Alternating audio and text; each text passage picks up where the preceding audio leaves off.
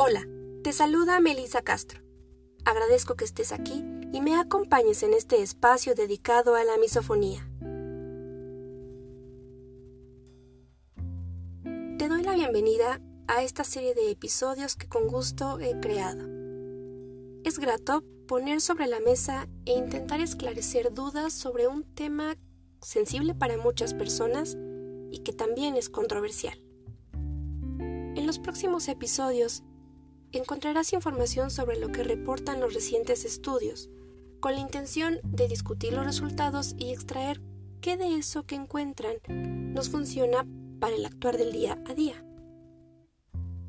También encontrarás propuestas para sobrellevar esta condición, entrevistas, testimonios, material para amigos y familiares de quienes la padecen, así como instrumentos de evaluación que nos permitirán lograr un mayor autoconocimiento y otra serie de revisiones de la literatura para un mejor entendimiento de las relaciones, pues la misofonía no afecta solamente a quien la padece, sino también a las personas que le rodean.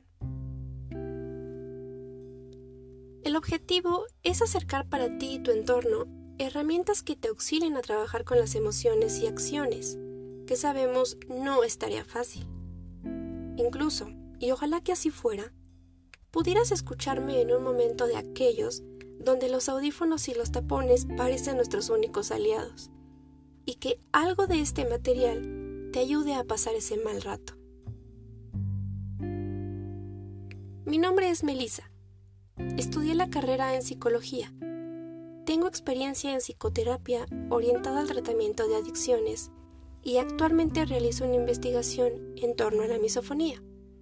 Trato de ofrecer una visión desde el campo de la psicología con la idea de hallar una causa y que ésta a su vez nos acerque a un tratamiento.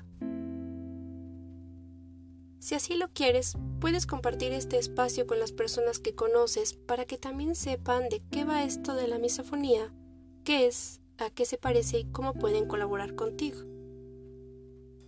Y aun si no te identificas con la misofonía, y los sonidos no son un problema para ti, no es extraño que, sin saberlo, te relaciones con alguien a quien algunos sonidos muy particulares hacen que le tiemble el ojo, se aparte, y te preguntes por qué no quiso salir a comer otra vez contigo.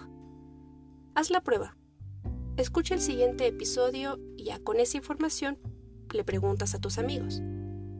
Porque no es extraño que más de uno se siente identificado y te digan cosas como a mí me molesta que hagan ruido al comer o me irrita la forma de hablar de tal persona. Fulanito hace ruidos con la nariz y me estresa. Cualquier parecido con la realidad, posible misofonía. Por ahora me despido. Espero que continúes escuchando y sigas este podcast. Hasta pronto.